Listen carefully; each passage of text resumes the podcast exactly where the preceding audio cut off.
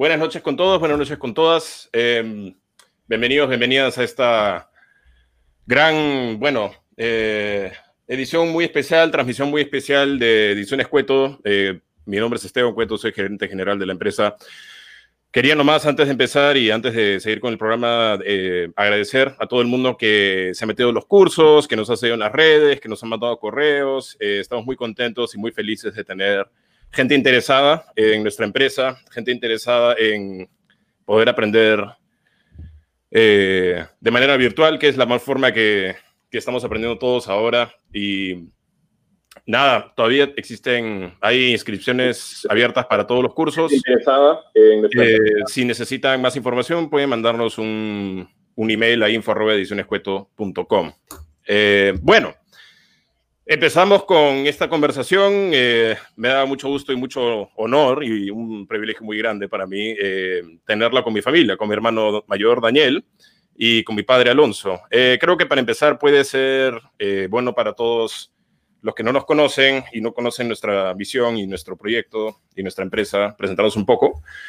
Bueno, mi nombre es Esteban, tengo 29 años, soy este, director, guionista de cortometrajes, he trabajado en largometrajes también, eh, me dediqué más que nada varios años a la videografía, eh, con mi productora El Ojo Escénico y con otras productoras trabajando de freelance, grabando y editando videos. Estudié en la Universidad Católica Comunicación Audiovisual. Eh, después tuve varios trabajillos de distintos tipos, editando, corrigiendo traducciones, corrigiendo guiones, etc.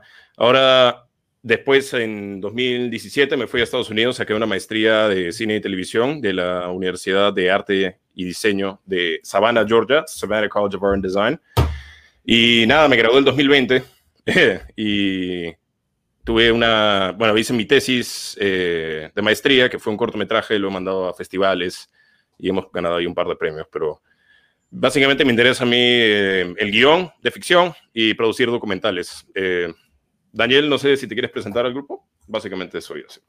Sí, encantado y bueno, nada, muy emocionado además por esta iniciativa de, de Ediciones Cueto, de esta empresa nuestra que que bueno, que estamos trabajando cosas eh, de aprendizaje online, como dijiste Esteban, y, que creo que espero que pueda ser interesante para, para mucha gente, ¿no? Y encantado de, estar parte, de ser parte de esta conversación. Bueno, yo soy Daniel Cueto, eh, hermano de Esteban y hijo de Alonso. Tengo 34 años y soy músico, soy flautista y soy compositor. Eh, y me formé primero como flautista eh, en Lima, luego eh, emigré a Alemania a los 19 años y ahí hice una formación como flautista y luego me formé ahí como compositor y posteriormente vine aquí a Estados Unidos, donde vivo ahora, vivo en Bloomington, Indiana, y estoy haciendo un doctorado en composición aquí en la Universidad de Indiana. Y básicamente, para mí, yo tengo dos grandes pasiones dentro de la música, que son la música clásica todas sus formas y la música peruana en todas sus formas. Y esas son mis dos grandes fuentes y mis dos grandes motores como compositor. Eh, y en mi trabajo como compositor eh, pretendo usar esas dos grandes influencias y esos dos grandes motores que me mueven, la música clásica y la música peruana, para crear eh, nueva música y nuevas obras que ojalá que, bueno, que puedan agradar a un público que está familiarizado con esos dos mundos y tal vez también con, con, gente que escucha otra música, pero que puede encontrar esa mezcla y esa iniciativa que tengo atractiva. ¿no? Ese es un poco mi, mi, trabajo. Genial, buenísimo. Y Alonso, no sé si quieres decir algo, papá, de ti, de quién, quién Muchas eres. gracias, me siento, me siento muy emocionado de estar con ustedes en esta conversación. Este, me siento, bueno, también muy, muy feliz de, de, tener esta institución, esta empresa en la que estamos abocados a, a la educación, a la conversación, a este, el intercambio de ideas, ¿no? En torno a las, a las, a las, a las pasiones que nos, que nos unen. Este, creo que mm, es difícil explicar por qué es que uno tiene una vocación. Este, creo que uno eh, pasa por una serie de experiencias a lo largo de, de la infancia y de la juventud y, y, de pronto, bueno, tiene una revelación, ¿no? este, una revelación del poder que tiene una, una este, eh, un, lenguaje para, para, entender lo que estamos pasando, por lo que estamos viviendo, ¿no? Y para mí la revelación inicial fue la, la poesía, fue la literatura, ¿no? Que en un momento de mi vida me dijo, lo que tú estás sintiendo es esto que, yo, que, que, que se expresa en estas palabras. Y bueno, creo que ese fue el origen de mi, de mi eh, vocación, ¿no? de mi afición, eh, lo que ahora pienso, ¿no? que es como piensan ustedes eh, que no, digamos, la vida es inseparable de un, lenguaje que pueda no solo recogerla, expresarla, representarla, sino potenciarla, multiplicarla, intensificarla. ¿no? Este, o sea que la vida y, el, y el eh, las palabras o los sonidos o las imágenes, este, en el caso de la música y, la, y el cine están este, unidos, ¿no? De, una manera indisoluble. No se puede vivir sin, sin, pensar en el lenguaje que representa esa vida y no se puede usar ese lenguaje sin pensar en la vida también. Así que desde que tuve, tuve bueno, esa, esa, este, esa revelación, ¿no? En un momento de mi vida, cuando, cuando perdí a mi padre, de, de lo que era la, lo que la poesía me podía decir, de cómo me podía acompañar, de cómo me podía estar conmigo, pues este, me he sentido ligado de una manera obsesiva a, la lectura, a la escritura y, este, y, y, también, ¿no? Creo yo que a la, a la música y al, y al, cine como maneras de expresar, de representar, de potenciar eh, la vida y de vivir más, más plenamente. Así claro. que bueno, eso que tendría que decir. Claro, no, buenísimo y de acuerdo con lo que dices. Bueno, yo tengo unas preguntas acá apuntadas. Vamos a la dinámica, simplemente va a ser una conversación. Yo voy a empezar algunas preguntas. Si ellos tienen unas preguntas para mí o eh, mi hermano tiene una pregunta para mi papá, eh, va a ser bien libre esto. Al final vamos a tener un espacio para que la gente también este, haga sus preguntas, pongan sus preguntas en los comentarios, lo leemos al final. Y yo quería empezar con. Perdón, yo quería empezar con tratar de buscar paralelos entre las tres disciplinas. Eh, algo que es básico a la hora de escribir cine y a la hora de escribir teatro es la estructura de tres actos. Primer acto se presentan los personajes, se presenta el mundo, eh, se, se establece por qué es necesario un cambio, se establece cuál es el riesgo de cambiar, cuál es el riesgo de quedarse donde uno está. Y en el segundo, y ocurre el incidente incitador y empieza el conflicto. En el segundo acto se complican las cosas, hay retos, el personaje vence esos retos, presenta, se presentan nuevos retos y también conoce, tiene aliados en el camino, hace nuevos enemigos, eh, adquiere nuevas habilidades. En el tercer acto es el clímax, entonces toda la...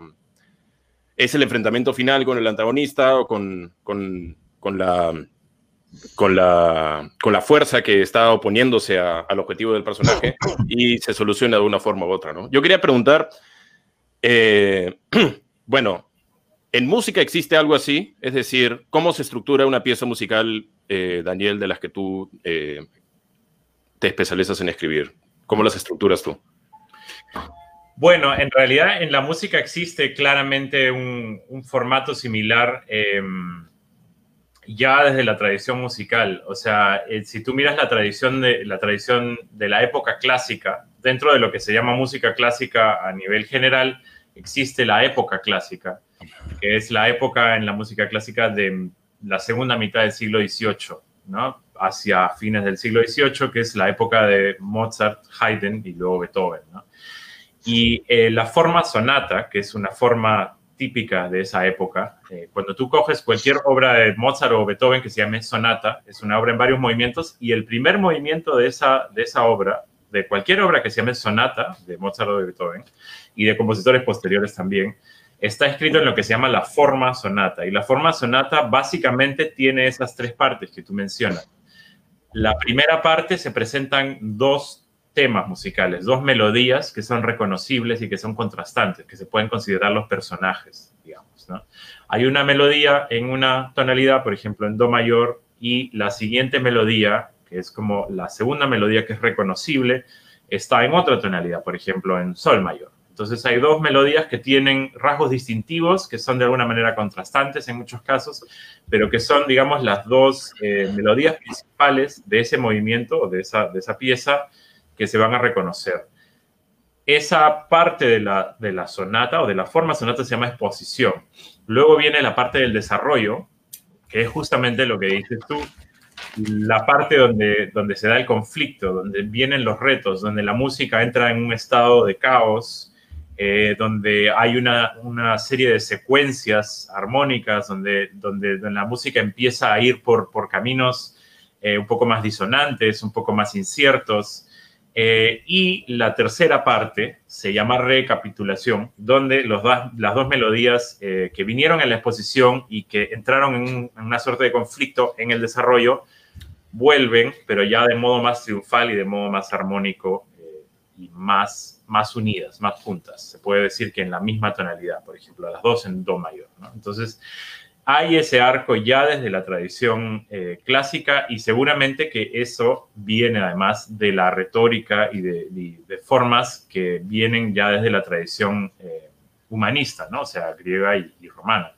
Entonces, desde ahí ya la retórica musical eh, empieza y, se, digamos, se solidifica ahí en, en, la época clásica con lo que se llama la forma sonata.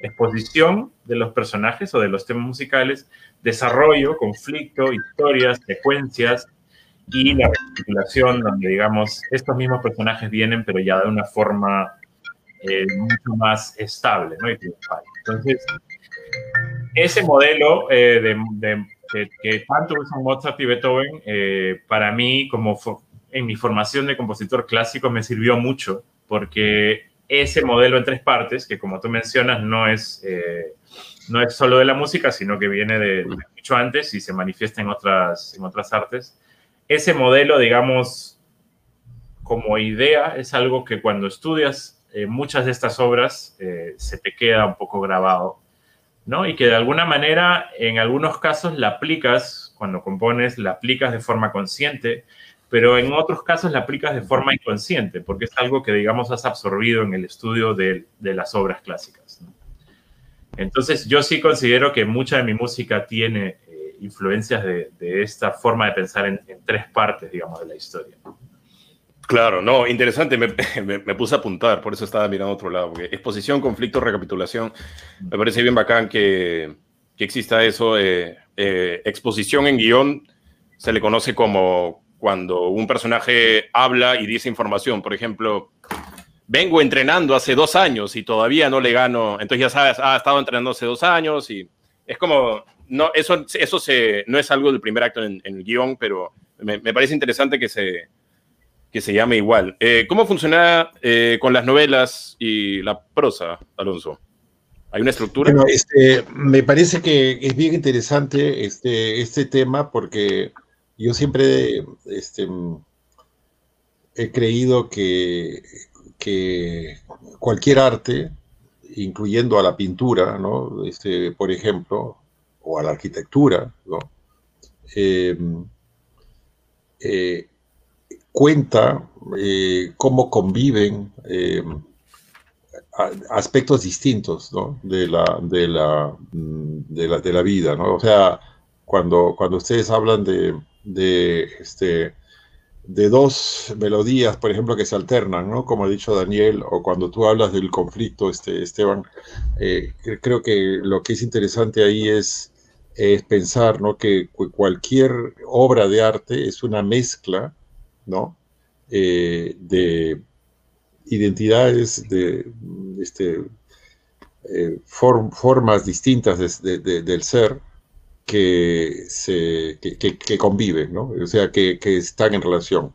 Y yo creo que en ese sentido el arte, en su sentido, bueno, su significado más profundo, este, reproduce eh, el aspecto esencial de la, de la vida, ¿no? porque la vida de todos nosotros, tanto la vida interior como la vida en relación con los demás, es Em, el arte de, encontrar este, eh, diferencias, ¿no? Con, este, separaciones este, con otra persona. O sea, uno no puede pensar en la vida como una conjunción de seres eh, iguales el uno al otro, así como uno no puede pensar en el arte como una conjunción de seres iguales el uno al otro. O sea, el arte y la vida eh, son una galería de, de seres que son distintos, el, uno del otro.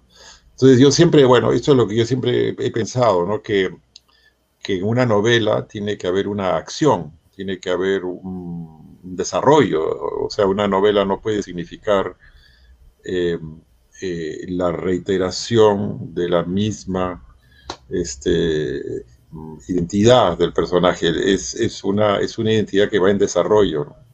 Y entonces este, mm, eh, uno se pregunta qué hace que un personaje haga lo que hace, ¿no? O sea, ¿qué, lleva a un personaje pues a buscar eh, eh, este, la venganza o, a buscar este, más poder o, a buscar el amor de alguien. Y, este, y siempre me he preguntado cuáles son las motivaciones que, hacen que un personaje eh, haga algo, ¿no? Y, también en la vida, que hace que nosotros querramos hacer algo, ¿por qué hacemos lo que hacemos, ¿no? ¿Por qué estudiamos? ¿Por qué trabajamos? ¿Por qué leemos? ¿Por qué imaginamos, ¿no?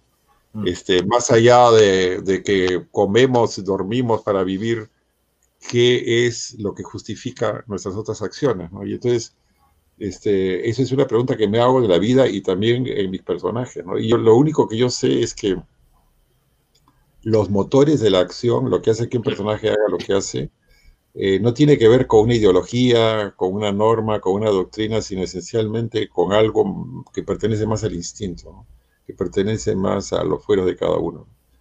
Este, pero no sé, Esteban, yo quería preguntarte a ti, por ejemplo, ahora tú cuando escribes eh, un guion, tú sientes que un personaje está vivo en ti, que tú te identificas con él. ¿Cómo, cómo es tu relación con tu personaje? Bueno, eh, yo soy muy fan de Aaron Sorkin, que es el guionista de Red Social, de A Few Good Men, de West Wing. bueno, después quiero hablar un poco de él también. Sé que está de moda ser fan de él, porque todo el mundo es fan de él, pero es bueno. Y él me dijo, bueno, él no me dijo, lo escuché en YouTube, em, que cuando tú tienes un personaje antagonista, entre comillas. O sea, no deberías pensar que los personajes que tienes son buenos y malos. Lo que tienes que hacer es eh, argumentar.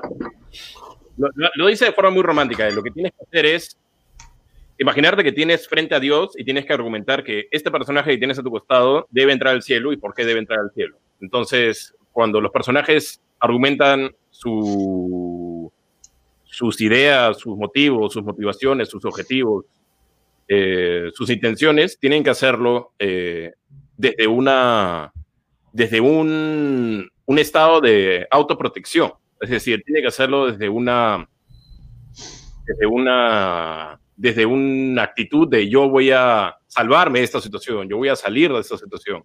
Yo también siento eso en mi vida personal, o sea, yo siento que tengo un instinto de autopreservación muy grande y, y, y reconozco que, que eso también me identifica en los personajes. Ahora, o sea, personaje 1, personaje 2, personaje 3, yo trato de, de no, creo que quizá todos tengan algo de mí.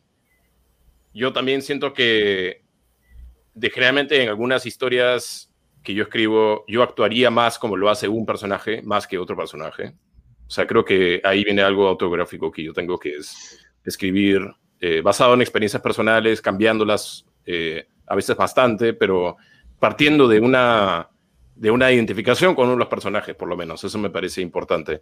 Y además uno tiene que siempre, y en la música y en la literatura, uno tiene que escribir lo que le gustaría escuchar. Uno tiene que escribir lo que le gustaría leer y uno tiene que escribir lo que le gustaría ver. Eso es lo principal. Lo, lo importante es no juzgar los personajes, porque si yo tengo un personaje malo, y lo odio, así, estoy molesto con él, estoy molesto con ella, no voy a tomar el tiempo de desarrollarlo bien y voy a más bien eh, presentarlo de forma a veces no, no real, pero quiero presentarlo así porque yo lo odio, ¿no? Entonces, eso no te va a ayudar a hacer una buena historia. Lo que estás haciendo ahí es, es un mensaje casi político, ¿no? Como el otro está mal, yo estoy bien, ¿no? Eh, no debes tomar una, yo creo que no debes tomar una posición así frente al arte. Yo creo que el arte tiene que ser más interpretativo que eso. Pero interesante la, pregunta.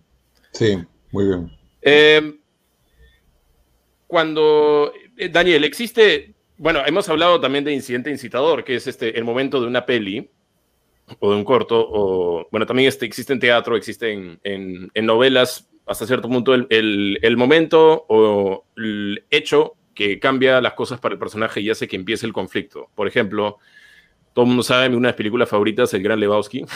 Eh, el Gran Lebowski de los hermanos Cohen, eh, el incidente incitador es que mean encima de la alfombra de, The Dude, ¿no? Entonces a eso lleva a que él vaya a visitar al millonario, eso lleva al secuestro y todo lo demás. Apocalipsis ahora, eh, Martin Sheen, el personaje Willard, recibe el reporte de Marlon Brando, de Kurtz, y recibe la misión de ir a matarlo. Entonces, si tú quitas esas escenas de esa película, o sea, si tú quitas la escena de, de la meada del, de la alfombra en Lebowski, y si tú quitas la escena del, de la asignación de la misión en, en Apocalipsis ahora, no hay película. Porque si a ti no te dicen, anda a matar a este pata, no vas a ir, o sea, él no iba a ir a matarlo por su cuenta, ¿no? Entonces yo quería saber si eh, hay una especie de de momento así, donde en una pieza las cosas cambian y es un, como un cambio irreversible, quizás un punto de no retorno. No sé si tienes un ejemplo de eso. Sí, eso es una pregunta interesante, realmente muy interesante y es algo que no he pensado antes. Eh, y yo lo que diría es que, o sea, a nivel general, creo que en una pieza musical tiene que haber una, un elemento que hace que la, pieza deba seguir y que la pieza deba suceder. Y no estoy seguro si es un momento tan concreto como el momento en una historia donde sucede algo que hace que la historia deba seguir. Eh, pero pienso que puede ser tal vez una forma un poco más abstracta del mismo concepto. Y no sabría exactamente cómo definirla, eh, porque no sé si hay, eh, en cada pieza musical un evento concreto o un momento en la pieza que haga que esa pieza deba seguir. Es posible que sí, es posible que, en algunos casos sí.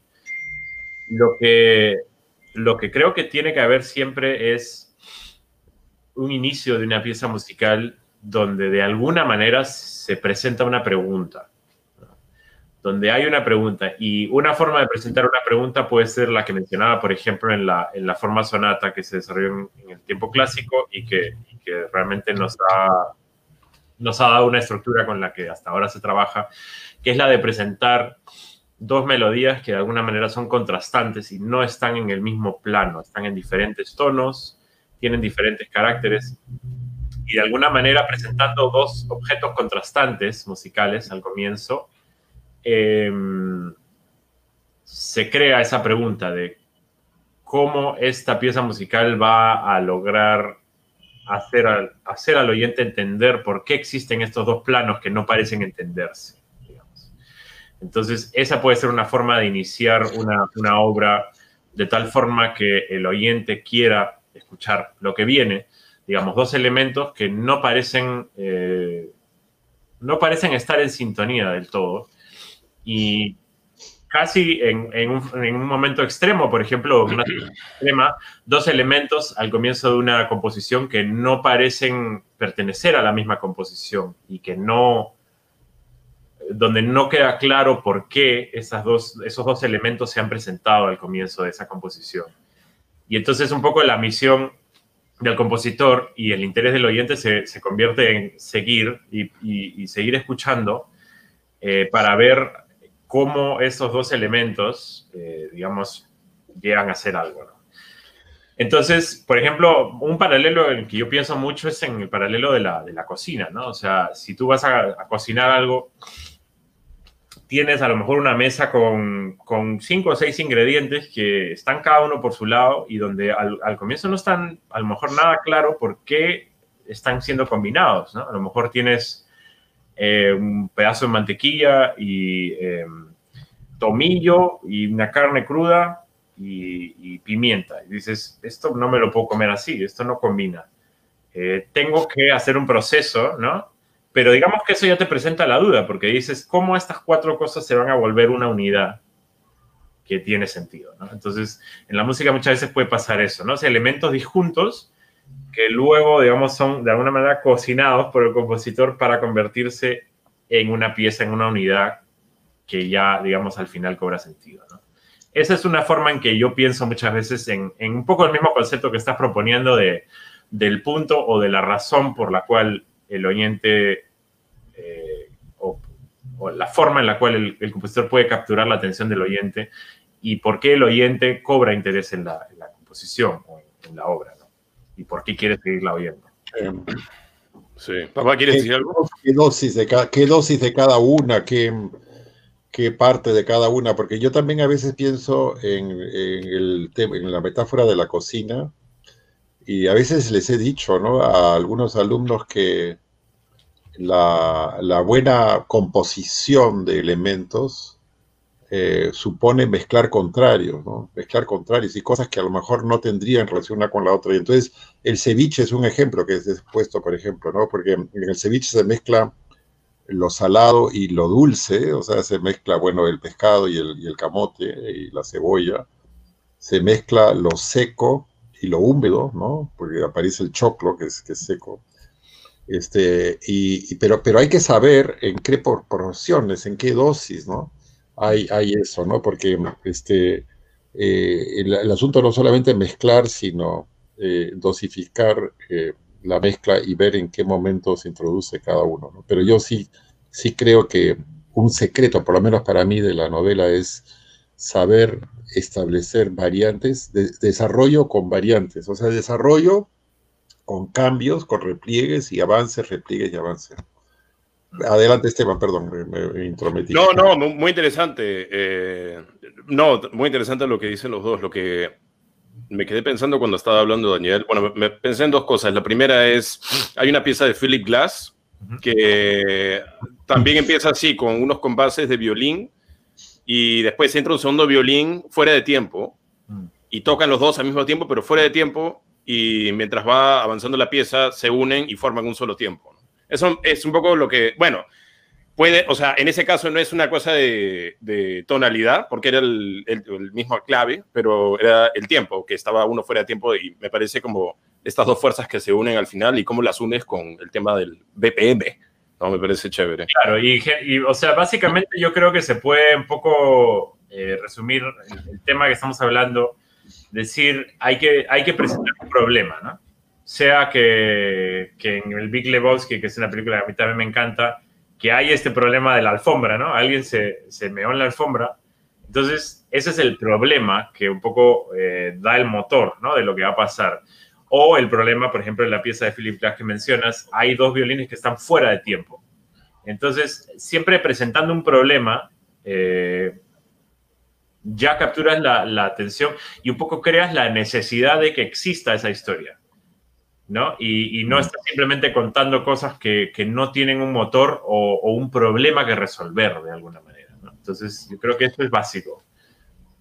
Eso, lo que acabas de decir, sí, es, es, importantísimo porque dijiste por qué es necesario un cambio. Eh, Robert McKee, que es un famoso guionista, bueno, no es tanto guionista, es más gurú del guion, escrito libros y tal. Él dice, cuando se presenta un personaje y presentas el mundo ordinario, es decir, cómo vive el personaje, es todo lo que pasa en la vida del protagonista antes del incidente incitador, tienes que presentar el personaje en su mundo, pero tienes que presentar la necesidad del cambio. ¿Por qué es necesario el cambio? ¿Qué le falta a este personaje? Porque si, si tiene todo, ¿para qué cambiar? ¿no? ¿Qué le falta a este personaje? Le puede pasar algo malo, le pueden robar, por ejemplo, un, no sé, alguien que es millonario, tiene una mansión, tiene familia, el auto, el trabajo y todo. Un día el incidente incitador puede ser que entran a robar a su casa, se roban todo. Y entonces él tiene que ir a buscar a los ladrones y recuperar sus cosas, ¿no? Entonces en el incidente incitador puede ser que él, o sea, en el mundo ordinario quizá él era una persona muy tímida. Entonces a la hora de buscar a estos ladrones, claro, puede enfrentarse, puede hasta hacerse daño, pueden hasta dispararle, qué sé yo, pero va a enfrentar ese miedo de ser muy tímido, de, no dejar que la gente lo, te, pisotee encima, etc. Entonces, tienes que ver por qué es necesario y lo importante, lo, segundo que dice Maki es, el personaje tiene que ser, tiene que existir la posibilidad de que el personaje tenga éxito. Es decir, no puedes tener un personaje que tiene demasiado en su contra, porque va a ser muy difícil tener que escarbar y tener que nadar contra la marea tanto solo para presentar la idea y presentar el objetivo la idea es que tenga algunos haces bajo la manga, pero le falten cosas, o sea, que sea un poco así. Entonces, nada, me pareció interesante cuando dijiste de eso de por qué es necesario un cambio. Yo también lo comparto. Mm. Mm. Em, sí, no, cuéntame. Bien interesante. Ah.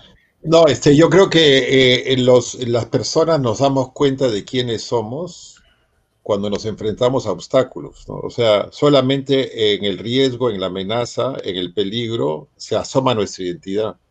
Y de lo que se trata es de descubrir quiénes somos, porque para eso está el arte, ¿no? Para descubrir quiénes somos.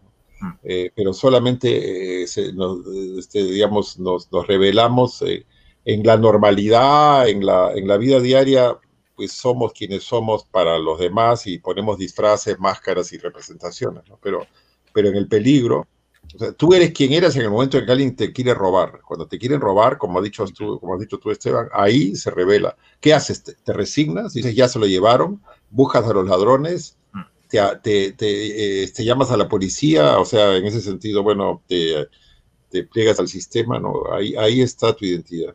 Y eso es, de eso es de lo, que se trata. Sí. Yo, eh, algo que dijo Daniel que me pareció interesante es que empieza la, la, pieza con una pregunta, cómo estas dos melodías contrastantes se van a juntar. Y bueno, también creo que en la novela ah, también se presentan preguntas. Depende mucho de la novela porque hay novelas más introspectivas. En el guion tienes que tener un objetivo y la pregunta es, ¿lograré este objetivo? ¿Podría ser este objetivo? ¿El personaje logrará lo que quiere?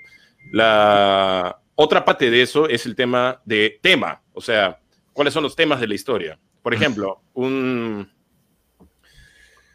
un ejemplo muy, muy famoso de tema es El Padrino. El Padrino, la primera, Michael Corleone, el único de la familia que no es mafioso, el único de la familia que ha hecho el camino de la... ha ido a la guerra, ha, ha cumplido con la ley, no quiere saber nada de su familia y ahí la premisa es...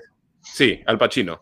Ahí la premisa es, vamos a tener, él podrá, eh, la pregunta que se hace, ¿no? Es, él se convertirá en uno más, asumirá el rol del negocio familiar de la mafia, él tendrá la, la capacidad, tendrá lo que se necesita. Y el tema, digamos, para los que han visto la película, que son varios, me imagino, el tema es cuando pasa la, cuando pasa la película, al final te das cuenta que el tema de la película es la inevitabilidad de poder escapar de tu destino. Es decir, eh, el, tema es el destino encadenante, el destino que te aprisiona, que es algo muy griego, ¿no? O sea, tienes un destino y por más que luches contra él, no lo vas a poder eh, terminar. Bueno, Daniel ahorita este, no está, pero quería preguntarte a ti, ¿cómo ves tú el tema de eh, las novelas, los temas, ¿no? Sí, es muy interesante eso que dices, Esteban. Eh, yo creo que eh, esa es, o sea, lo, has definido muy, muy bien, ¿no? O sea, la, la, la, película, la historia plantea una pregunta, ¿va a ser igual que sus hermanos?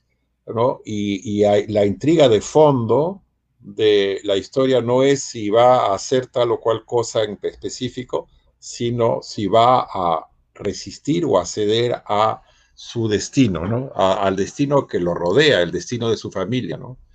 Este, y, bueno, yo recuerdo, hay una frase de Heráclito que dice que el carácter es el destino, pero a veces pienso que podríamos decir que en realidad este, la, familia es el destino, o el contexto es el destino, o la época en la que tú vives es el destino. Este, pero esa, esa, esa, esa trama de fondo, esa pregunta de fondo, que, se establece en El Padrino es bien interesante para, para, para, ver el cine. Pero yo quería comentar algo que, este, que uno ve cuando, cuando lee las historias eh, de, la, de, la, literatura a lo largo de los siglos, y es que durante muchos siglos, eh, digamos, ¿no? desde la antigüedad hasta, bueno, tal vez eh, la Edad Media por lo menos, la literatura era la historia de unos héroes que iban a la búsqueda de un objetivo, ¿no?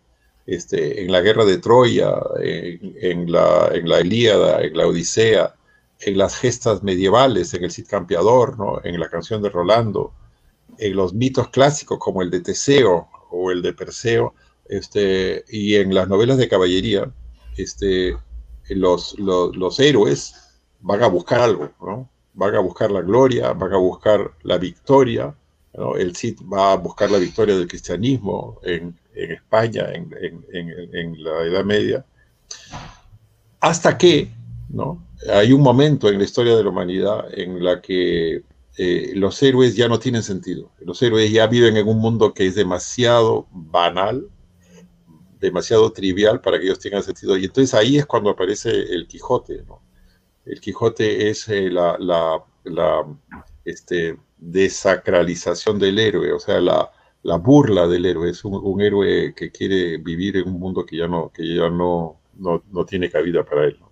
Entonces, a partir de ahí, este, ya la literatura este, va a presentar todavía héroes, pero va a alternarlos con antihéroes, que es el, el, el, caso del Quijote. Y en la literatura europea en el siglo XX, este, con Kafka ya empieza pues el antihéroe, ¿no? Este, definitivo. Y hoy día, hoy día bueno, este, eh, en, la, literatura europea pues hay una enorme cantidad de, de, antihéroes donde ya no van a buscar algo, sino quieren resistir eh, lo, que, lo que alguien les hace, ¿no? O sea, si tú te despiertas una mañana después de una noche de sueños intranquilos, convertido en un enorme insecto, ya no estás yendo a buscar nada, estás queriendo, viendo cómo haces para resistir, eh, lidiar con una situación que te han, o que otros te han, conferido, y eso es lo que, lo que está pasando. Y yo creo que, no sé tú, Daniel, qué piensas, pero yo creo que en, la música de, de Beethoven, ¿no? Por ejemplo, pues había un, un aliento épico, ¿no? y en Tchaikovsky, ¿no? Había un aliento épico, ¿no? Y que después, este, eh, había una cierto, en cierto modo una, una, una, visión heroica del mundo, ¿no? Y en cierto modo después, ¿no? Tal vez eh, este sentido épico, activo, ¿no? Este se pierde, ¿no? En, en algún momento, igual que en la literatura, ¿no? Sí, es bien interesante eso, porque yo pienso que, bueno, Beethoven de hecho es un ejemplo clarísimo, ¿no? La quinta de Beethoven sigue como esta, esta forma tan,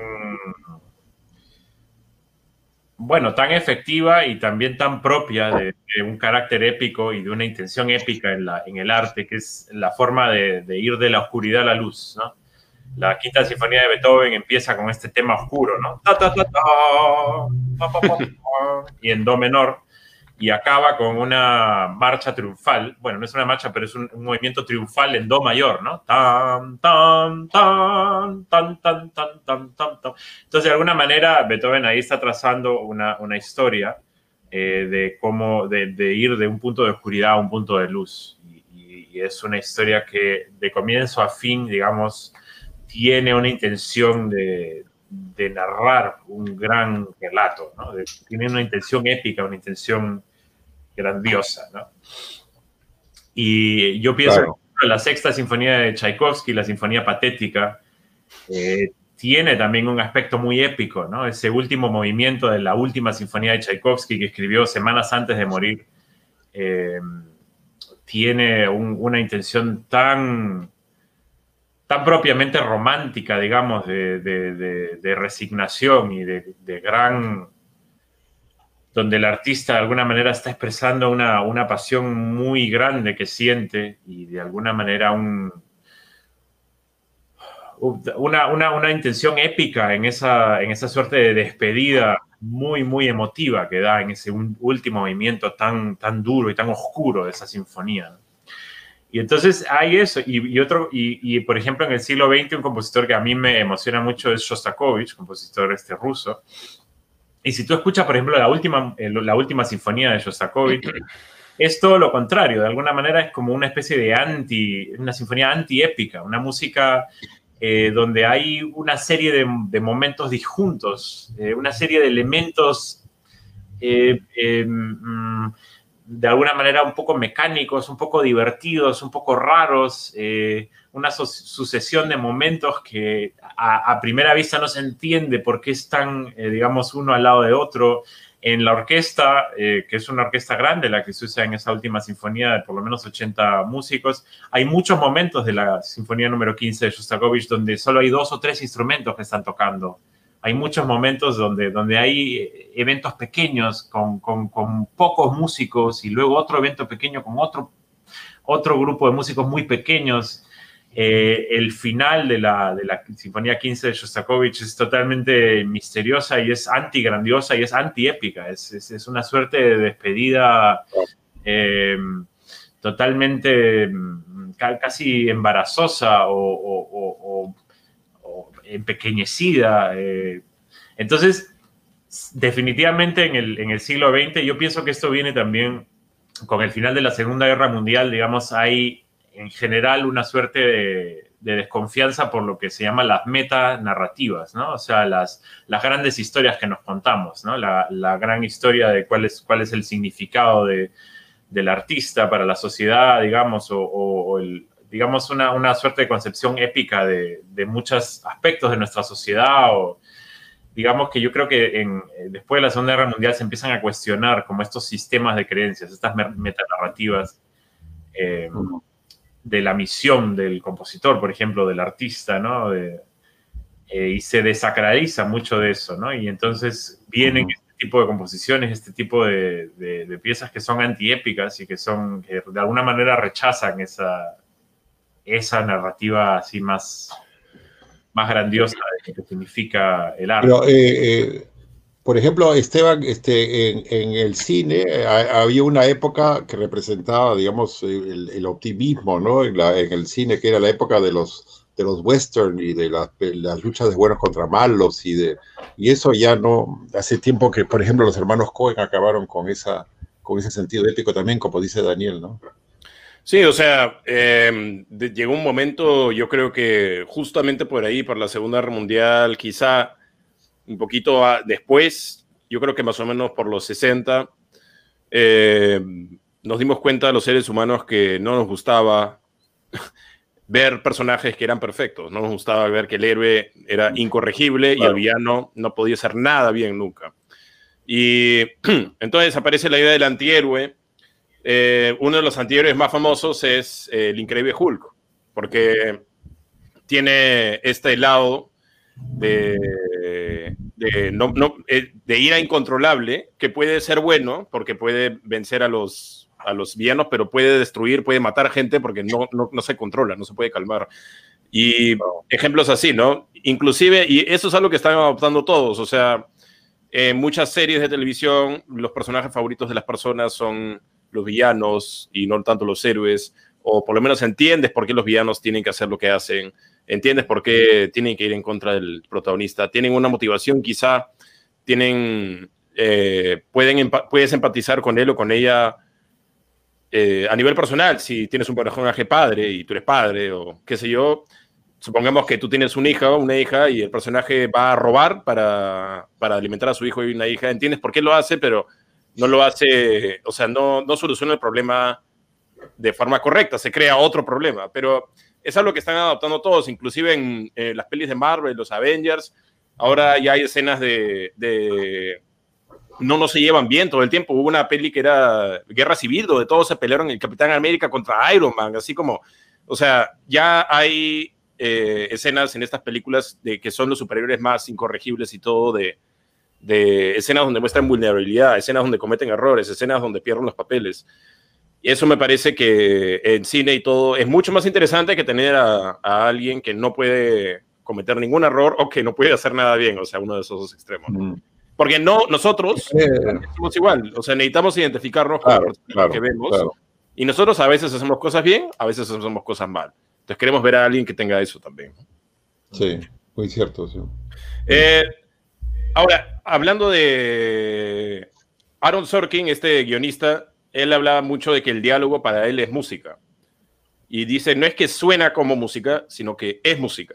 Es decir, cuando yo hablo, eh, los sonidos que emito a él le suenan bien melódicos y existe como un ritmo, un ping-pong, un ir y venir, que yo digo algo, tú dices algo eh, en, los diálogos, ¿no?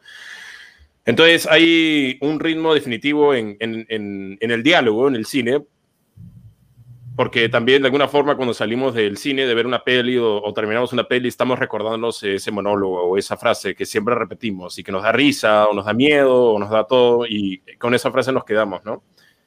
Eh, yo sé que obviamente música y el ritmo y todo eso existe en la música, pero papá, te quería preguntar, ¿existe eso en novelas? ¿Existe un ritmo? ¿Existe una música? Claro, claro este, yo creo que, eh, bueno, este... Eh, hay, eso quería decir, eh, en la narrativa creo que hay mucho de música y hay mucho también de teatro y de cine, ¿no? O sea, primero hay de música porque la narrativa, igual que la música, y a diferencia de la pintura, eh, es un arte que ocurre en el tiempo, o sea, ocurre a lo largo de, o sea, uno lee una novela a lo largo de un tiempo, así como uno escucha una obra a lo largo de un tiempo. Y hay eh, expresiones como frase, ritmo, este, respiración, eh, que comparten eh, la, música y la, y la, narrativa.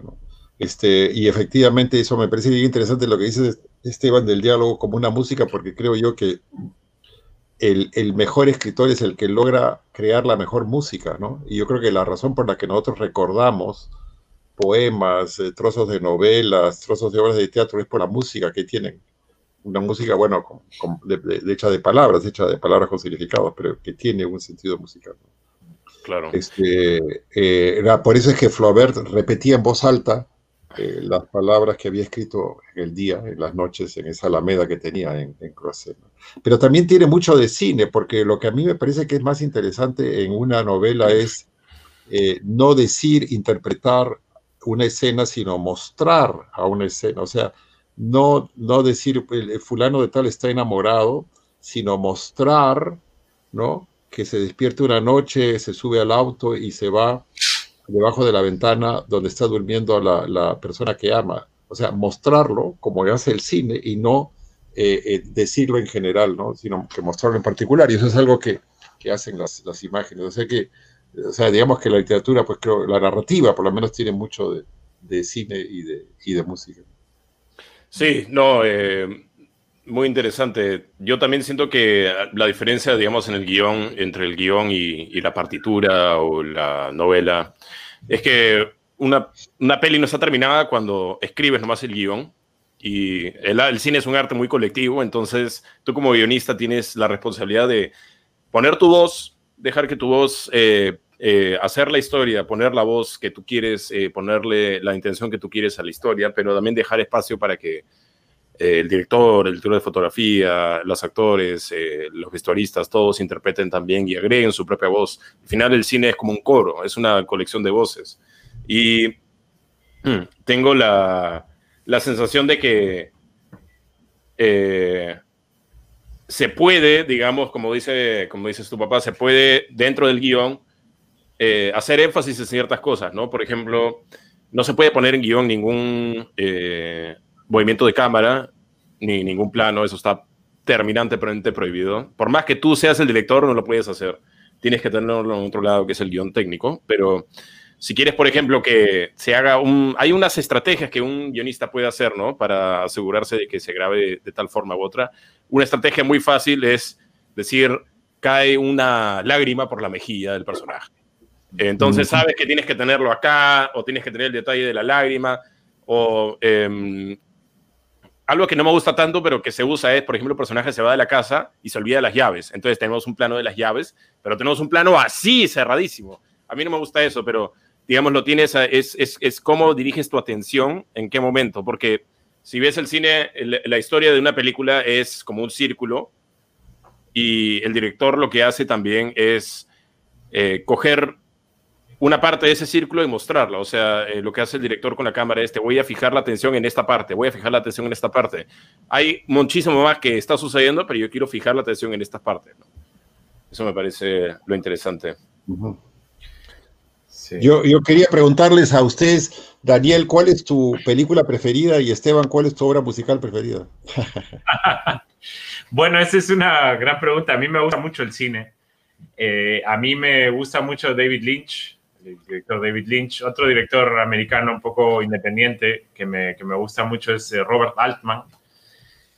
Y algunas de mis películas preferidas, una muy poco conocida de Robert Altman que se llama uh, A Wedding, Un Día de Boda, una película hecha en los 70s, eh, que es muy interesante. Tu, hija, eh, tu hija ya sabe la música, ¿no? Sí, sí. muy buena música esa película y además me interesa mucho porque trabaja con muchísimos personajes. Tiene, me parece que 24 personajes bastante principales y un poco el reto de hacer que cada uno tenga un rol en la historia, me parece que en esa película está extremadamente bien logrado. Y bueno, David Lynch, eh, la película Mulholland Drive es una película que realmente también es, yo creo que eh, a igual nivel con, con, la boda de Altman. Eh, un poco la profundidad y la complejidad psicológica de la historia que cuenta y, de, qué tan profundo llega realmente a acabar esa historia, ¿no? Sí, esas yo creo que son mis dos películas preferidas. ¿Y tú, Esteban? Eh, bueno, música clásica no escucho tanto. Yo soy muy fan de la ópera y dentro de la ópera mi favorito es Puccini, la Bohème, Tosca, todo eso. Todo el día puedo escuchar eso y yo feliz, no hay ningún problema. Creo que lo que me llama la atención tanto de Puccini es, es la pasión que, con la que escribe y con la que o sea, se siente muy grandioso. Es como el vuelo de un cóndor, una cosa así. En el segundo acto, cuando están en el restaurante y todo el mundo está cantando y se paran en la mesa, que después lo hicieron en Rent y todo, ¿no? O en el comienzo, cuando hace tanto frío mm. que ellos mismos dicen, o sea, una frase, hablando de la frase, una frase que yo siempre recuerdo de la Bohème es, eh, Rodolfo dice, hace tanto frío que no creo en el sudor de la frente. Para mí el sudor de la frente no existe. Entonces, siempre que tengo frío pienso en eso. Sí. De todas maneras. Eh, Ahora, algo, papá, que tú dijiste antes, esto de cuando ahora em, es más común en las novelas que los personajes, en lugar de ir a buscar problema, les pase algo y ellos tengan que reaccionar. Eh, mi pregunta es, una de las primeras lecciones que aprendí eh, estudiando fue, en cine puede que tu personaje le pase algo, pero no puede estarle pasando cosas y teniendo la, la, la vida, digamos, más o menos pasiva. Por ejemplo, eh, me roban, ¿no? Ya, empezamos con un incidente incitador así, me roban la casa.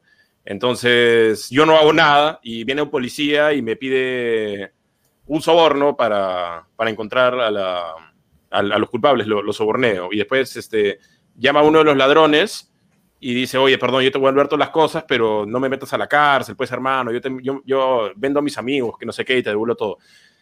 Ya, eso en realidad no, no nos estamos encariñando con el personaje porque no está haciendo nada el personaje. Un personaje activo, ¿qué hace? Le roban, está bien, pasivo, le roban, pero al día siguiente él va a la comisaría, él hace la denuncia.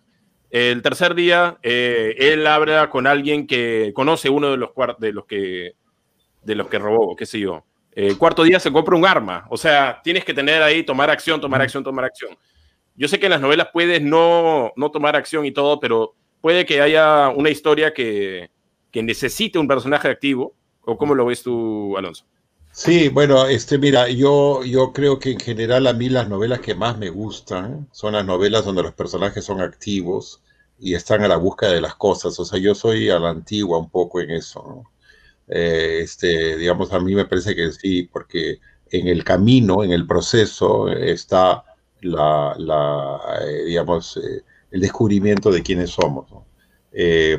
se me ocurre una mente este, inactiva, ¿no? Como tema de una novela. Ahora, puede ser que no sea un camino físico, ¿no? Porque, por ejemplo, bueno, yo estaba ahora leyendo con los alumnos de la universidad En Busca del Tiempo Perdido y en, y en, y en la novela, en gran novela de Proust, eh, la, búsqueda es más eh, de las sensaciones, de las revelaciones, o sea, eh, Marcel ve a Albertín dormida y en ese, en ese acto de verla dormida descubre una, tantas cosas de su rostro, de su vida, de su, de su identidad, ¿no? O sea que también puede ser una, una, una este, visión, ¿no? Este, eh, digamos, de la, de, la, de la mente, ¿no? no solamente del, del, cuerpo, ¿no? Pero sí, será porque yo soy tan inquieto que me gustan las, las, personas inquietas, ¿no? De una u otra manera. O sea, no veo cómo, cómo hacer una historia con una mente dormida, ¿no? Por eso es que a mí no me gustan las novelas de, de Rob Grillet y del Dubois Roman, ¿no?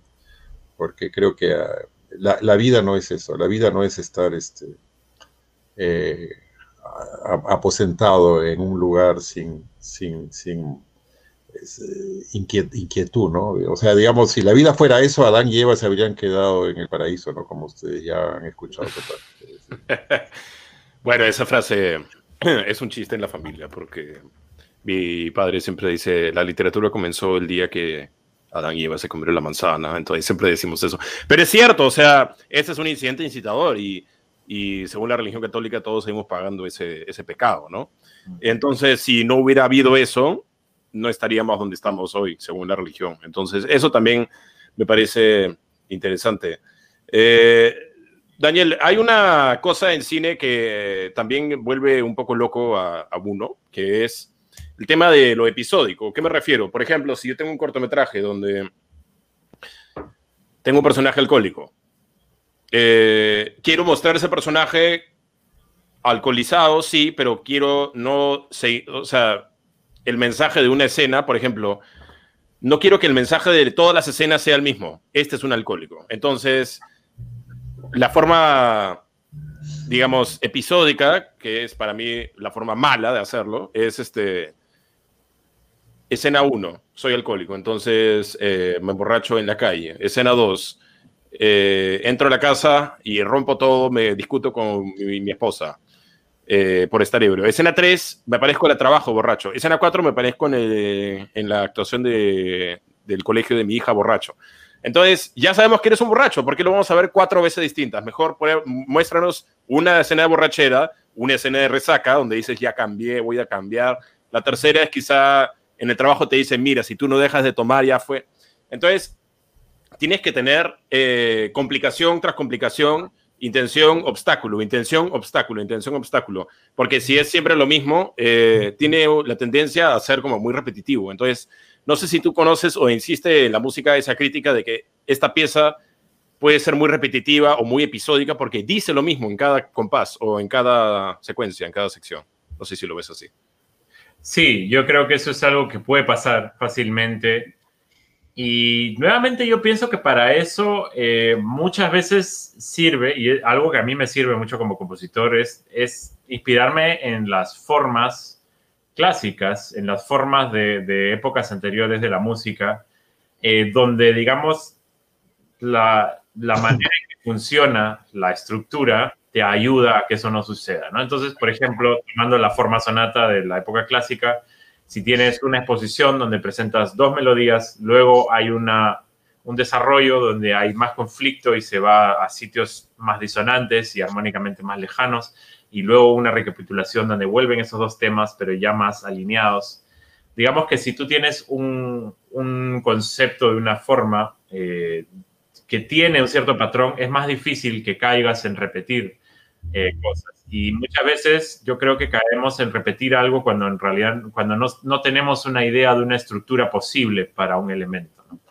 Pero cuando tenemos una melodía y tenemos una idea de una estructura posible, que muchas veces es derivada de, cosas que han hecho compositores antes, eh, podemos ponerla en un contexto y ya tenemos una serie de mecanismos eh, de cómo lidiar con, con, ese elemento, de en qué momento traer un, momento, eh, un elemento contrastante. Em, entonces, en cierta manera, creo que, creo que ayuda a tener como estructuras que conoces de otras obras para poder aplicarlas o por lo menos aplicar algunas nociones de ellas a la idea que tienes y, así no tener que repetirla porque realmente no sabes qué más hacer, ¿no? Entonces, eh, por ejemplo, una estructura básica en la música barroca, por ejemplo, que muchos dicen que empezó con Vivaldi, estructurar una, una pieza musical en tres movimientos contrastantes. Movimiento rápido, movimiento lento, movimiento rápido. ¿no? Entonces ahí, por ejemplo, tendrías tres episodios eh, que no van a ser iguales, porque rápido, ¿no? Una, música alegre, a lo mejor, movida, con ritmo, luego un movimiento lento, lírico, un poquito más eh, introspectivo, a lo mejor, ¿no? Eh, que realmente explora una emoción contrastante al primer movimiento. Y luego un tercer movimiento rápido, que, puede asociarse con el primero y así crear una, una suerte de puente, una forma ABA de alguna manera, o, o, algo nuevo, pero que se relaciona, digamos, con ese ímpetu inicial. Entonces, digamos que realmente la noción del contraste y de poder encontrar eh, una estructura que te permita contrastes eh, es importante para no, para no tener que caer en una situación donde tienes que repetir algo porque no tienes más ideas. Sí, y eh, muy interesante lo que, lo que me puse a pensar mientras hablabas también es hay muchas obras eh, en la literatura, en el teatro, en el cine que son basadas en, experiencias personales, son autobiográficas. ¿Cómo puede uno eh, escribir una pieza a partir de una experiencia personal o cómo uno se puede meter o cómo metes tú, digamos, tu vida y tus experiencias personales en las obras que escribes? ¿Cómo hace eso un compositor y cómo lo haces tú en ese caso? Bueno, yo diría que yo las experiencias personales que tengo, de alguna manera no las puedo separar de, de lo que yo hago como compositor. Y yo pienso que ninguna persona, digamos que toda persona está plasmando todas las cosas que ha vivido en su vida en cada cosa que hace.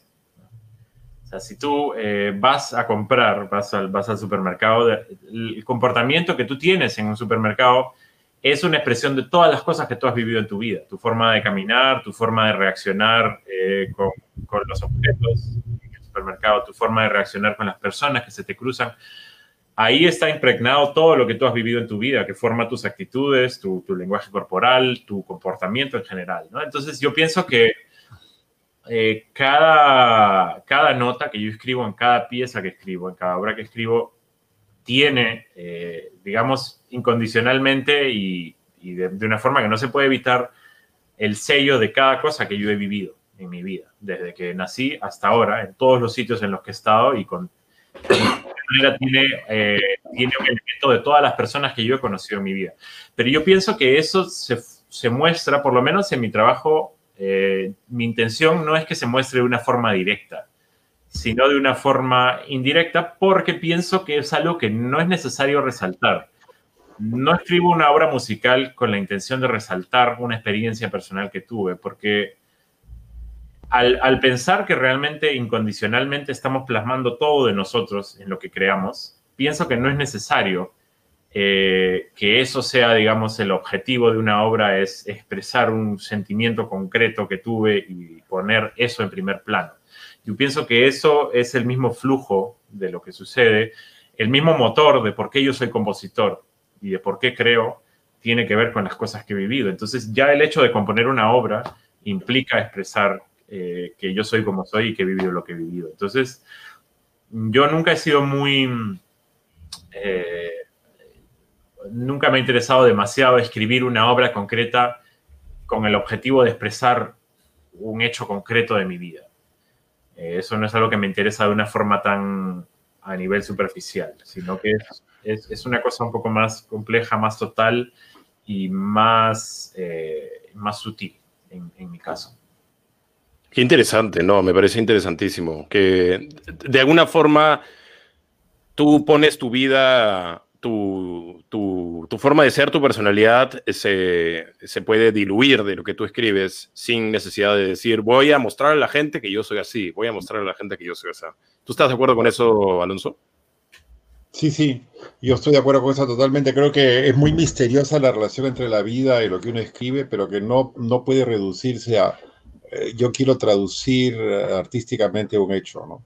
Y, y, y que, que lo, ustedes lo han dicho de una manera pues impecable, creo yo. Y también quería este, contestar algunas de las preguntas. Este, me pregunta este, Amor por las Letras y Marita Cunio sobre el extranjero. Yo creo que el extranjero es una novela de un antihéroe total, un personaje totalmente aislado del resto del, del, del mundo, ¿no?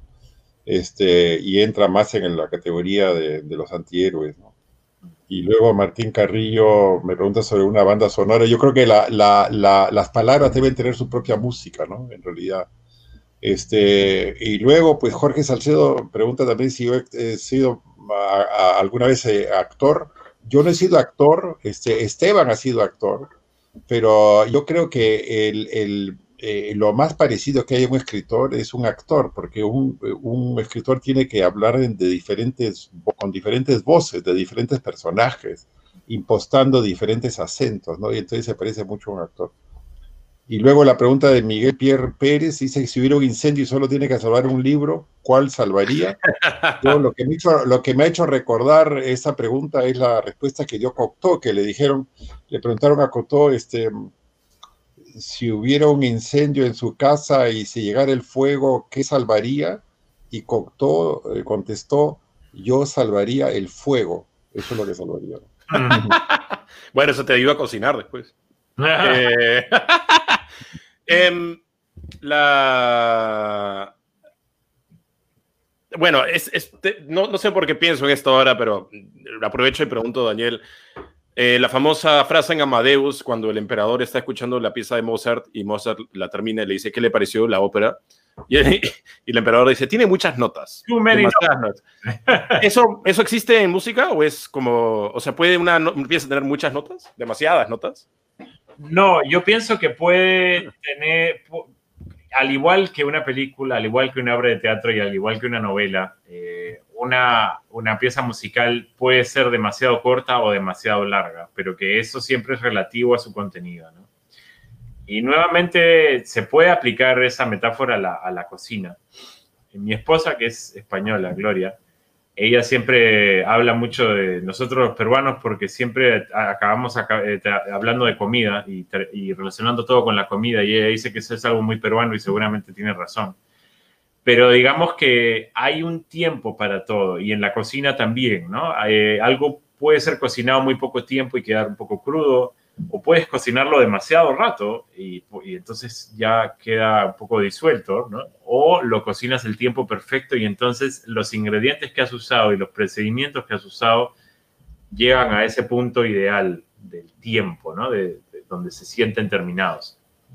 Y yo pienso que en la música y, en el cine y en la literatura hay, hay obras eh, que acaban un poco pronto, donde uno tiene la sensación que realmente no se ha aprovechado el material que se, que se había eh, puesto sobre la mesa. Eh, más comúnmente todavía pasa que se, se, hacen un poco largas y uno siente que ya el material que se había eh, planteado no alcanza ya y la obra sigue y uno no entiende por qué. O hay obras donde nada sobra y nada falta. Y esas son las obras maestras, donde cada elemento tiene función, cada parte de la composición o de la historia cumple una función y tiene, eh, tiene un, puesto en ese todo y no sobra ningún elemento, ¿no? Entonces, eh, es posible que una obra tenga demasiadas notas si es que, digamos, se está pasando el tiempo eh, y está siendo más larga de lo que su material y de lo que, de lo que plantea da, digamos si ya se ha dado el desarrollo de esos elementos y sigue, entonces tiene demasiadas notas. Claro, cuando ya no ha, ya ha dicho lo que tenía que decir y a veces me pasa que yo veo una peli y digo, ese era el final, ¿por qué salimos acá? Este era el final, ¿por qué hay esta otra escena ya? Acá tenías que cerrarlo, era el momento perfecto. Eh, cuando yo tenía clases de apreciación musical en la Universidad Católica con Enrique Turriaga, que también ha sido profesor de Daniel, él nos decía que hay obras musicales que terminan pero que la mayor parte de las obras musicales no terminan, sino que cesan. O sea, se detienen, pero no han terminado, o sea, no han... Y se puede decir tal vez lo mismo de las novelas y de, y de las películas, ¿no? O sea, no, no o sea, termina, hay el arte de terminar. Por ejemplo, una película que me parece que, que realiza el arte de finalizar la historia es este, La vida de los otros, ¿no? La película alemana, ¿no? Ese final, cuando encuentra el libro, lo compra y le preguntan eh, lo envuelvo para regalo y él dice, no, esto es para mí, ¿no? O sea, ese, ese es el gran, un gran final de, de una historia. Ahora, yo, a propósito de la cocina, yo que creo que lo mejor, los mejores platos, las mejores obras son las que se cocinan a fuego lento. Mm. O sea, la comida rápida, la literatura rápida, la, el cine rápido y la música rápida te pueden alimentar, pero son hechas, están hechas para ser olvidadas. Esteban, tú te, han hecho una pregunta sobre tu vida como actor. Eh, sí, justo la quería leer. Eh, no entiendo muy bien a qué te, a, qué te refieres, Jorge, eh, cuando dices esa experiencia en cuanto a la preparación para salir a escena. Me imagino que te refieres a mi formación como actor, que no es mucha, la verdad. yo llevé varios talleres y actué en obras de teatro en mi colegio y en cortos, eh, en la universidad y en Estados Unidos cuando estuve ahí. Creo que lo, lo dejé porque, eh, no, yo en un momento quise ser actor profesional y todo, lo dejé porque me parecía que el entrenamiento era increíblemente riguroso, increíblemente difícil y... Eh, pero eso ha, creado artistas muy, muy grandes, ¿no? Y siento que mis intereses iban más por el tema de, de, dirigir, de escribir, pero yo aprecio mucho esa época porque es bacán estar en un set, estar en un rodaje y ver cómo un actor se prepara, cómo una actriz se convierte en el personaje, ni bien empiezas a grabar. Muchos actores y actrices muy, muy, muy talentosos pueden simplemente apretar el switch y volverse el personaje. Otros mantienen esa, eh, se mantienen en personaje durante el rodaje porque es difícil salir y entrar, salir y entrar. Pero esa experiencia para mí, eh, salir a escena, actuar me ha hecho, me, me, sirvió un montón, porque yo también soy director, entonces me, me, sirvió un montón a la hora de dirigir, a la hora de, decir los actores que, que se necesita. Bueno, eh, para terminar quisiera hacer la pregunta que mucha gente la, la, guardado para el final porque mucha gente la, la hace, es ¿de dónde vienen tus ideas? ¿Y cómo vienen tus ideas a la cabeza? Yo, eh, para mí, yo me dedico más que nada a la comedia entonces yo siempre estoy pensando en chistes, eh, cosas graciosas que pasan, eh, frases, ¿no? De, que tienen un contexto que yo conozco, ¿no? O sea, un chiste que puede sonar gracioso, pero tiene que ver con algo muy específico y es como, ¿por qué se me ocurrió eso? Ah, voy a escribir un corto que tenga ese chiste porque ese está bueno y también me, yo, bueno, yo, yo he sentido y lo he dicho bastantes veces antes, en el caso, yo, yo escribo comedia porque la comedia es el género más serio que hay. Eh, la base de todo la comedia y el humor es la seriedad, es el drama. Digamos, eh, comedia en la antigua Grecia también se le conocía a, obras dramáticas, no solamente en la época de Shakespeare, también a veces. Y yo quería preguntarles a ustedes cómo vienen ideas a su cabeza, o sea, está la típica de que te cuentan una historia y te dicen, ah, tú haces un corto, haz una película de esto, haz un esto, pero Daniel, en tu caso, por ejemplo, ¿son melodías, son estructuras o estás tocando en el piano o tocando eh, en la flauta o algo y, uy, esto podría ser una partecita interesante y construyes sobre eso? ¿O cómo vienen? Y bueno, la siguiente pregunta es, ¿piensas en instrumentos o piensas en melodías y después ves qué instrumento podría ser bueno para eso? Sí, esa es una pregunta muy interesante porque yo pienso que realmente el misterio más grande que, para mí, de crear una obra es de dónde vienen las ideas, ¿no? O sea, tú tienes las ideas y, luego ya las vas, vas encontrando estructuras para ellas y vas encontrando eh, maneras de formalizarlas y de expresarlas. Pero realmente esta, esta, cosa inicial de dónde viene esa idea, eh, eso, eso es lo más incomprensible y lo más misterioso, ¿no? y realmente yo, yo pienso que esas son cosas que vienen de un sitio que, que no conocemos, ¿no? Nos, sea, yo no considero que las ideas musicales me las invento yo. Eh, de alguna manera yo tengo una, una, noción de que eso viene de algún sitio muy misterioso eh, y llega, digamos, cae, ¿no? Y en, en alemán, de hecho, eh, existe la idea para, para la, una, una, de las palabras para expresar idea es Einfall, es, eh, digamos, algo que cae a un recipiente, Einfall, como si la mente, digamos, fuera un recipiente y algo cae ahí. Algo cae ahí. Como la manzana de Newton, una cosa así. o sea, que te cae y tienes la idea, la gravedad existe. La gravedad existe. Así es. y, pero, papá, cómo, lo ves? Sí, a nivel práctico. Perdón, perdón, Daniel. ¿Querías decir algo? ¿Querías decir algo? Sí, Daniel, sí. Sí. Eh, no, que a nivel práctico, digamos que yo veo que algunas, yo veo que algunas momentos en que se me pongo, momentos en que, se me pongo, momentos en que estoy en movimiento, momentos en que estoy caminando, llevando a mi hija, por ejemplo, por ejemplo en el, en el coche, mientras caminando se me ocurrieron ideas.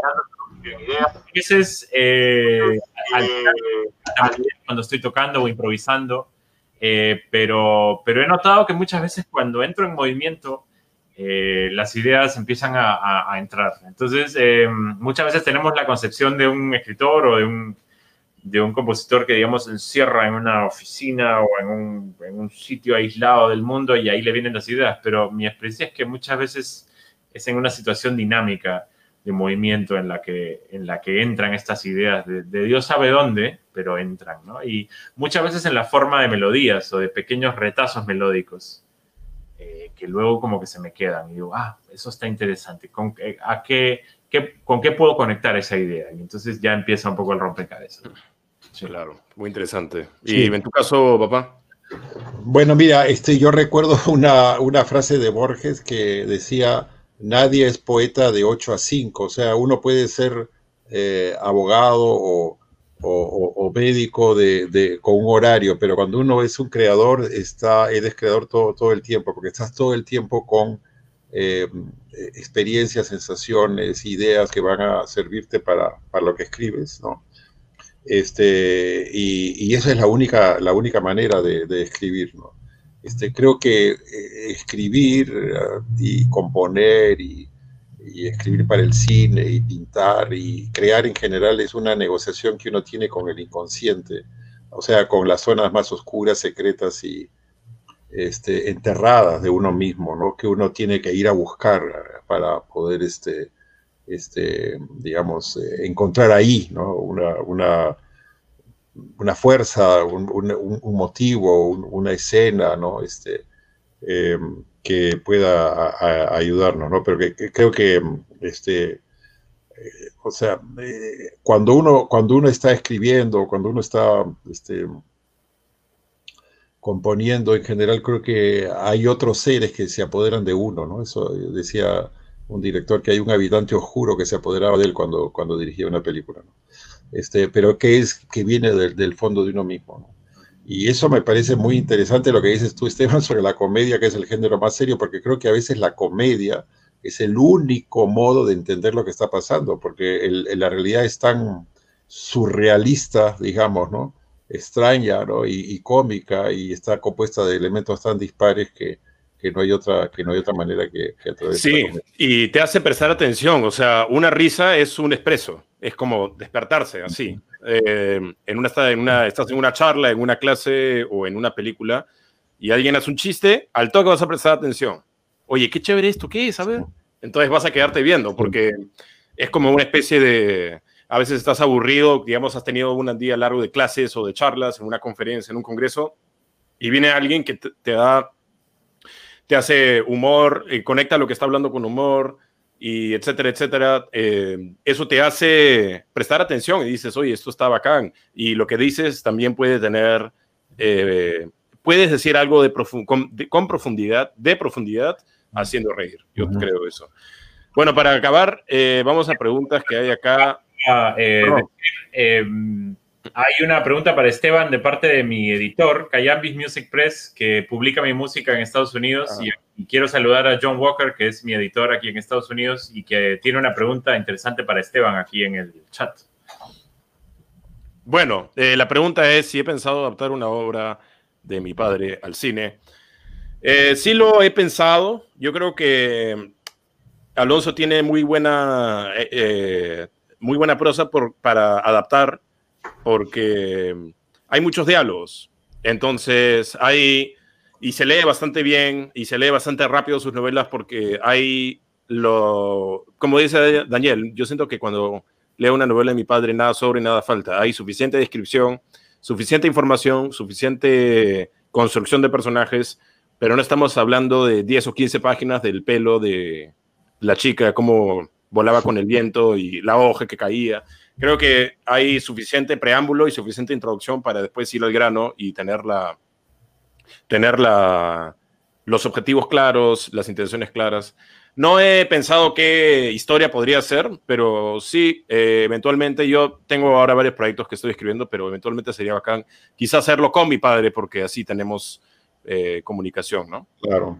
Eh, Muchas gracias, Esteban, y también gracias a, a Kayambic Music Press y Sí. bueno, gracias a Daniel, a, Alonso eh, por este momento. Gracias a todos por vernos. Eh, queremos también hacer más conversaciones con todo el mundo, eh, invitar más gente. Tenemos todavía cupos abiertos, inscripciones abiertas en todos los cursos. Hay sitio, pueden llevar el taller narrativa con él, con mi padre, pueden llevar introducción al guion de cortometraje conmigo, pueden llevar creando mi primera página web con Luis Sagnich que fue el que nos hizo la página web de Alonso. Daniel también se nos va a unir eh, pronto, después del verano, para dictar cursos, así que va a estar bueno. Estoy muy emocionado, muy, muy contento de haber recibido eh, tanta atención, tanto cariño de todos ustedes y tanto interés por, Gracias hacer, a todos, un gusto. Por hacer cursos. Así que seguiremos conversando, seguiremos conversando. nos encantaría volvernos a reunir para conversar y de hecho, bueno, nos gustaría también invitar a la gente a que propongan temas a que les interesaran, eh, que podamos incluir en conversaciones futuras de nosotros. Eh, tal vez temas que, que, les interesara, que pudiéramos conversar comparando aspectos de la literatura, el cine y la música para futuras conversaciones y para seguir explorando temas interesantes. Así es, efectivamente. O sea, podemos seguir conversando y, y, muchas gracias a todos por su participación. Me han encantado las preguntas, los comentarios. Les mandamos un gran, gran abrazo. Y nos seguiremos viendo en, los libros, en el cine y en, y en las obras musicales. Y escríbanos, síganos, eh, estamos en Facebook, en Instagram, síganos eh, por esas redes y escríbanos un correo a info arroba, eh, info arroba meternos en un curso. La vamos a pasar bien este verano, así que nos vemos ahí. Gracias, Daniel. Gracias, Alonso. Hasta luego. Gracias por todo.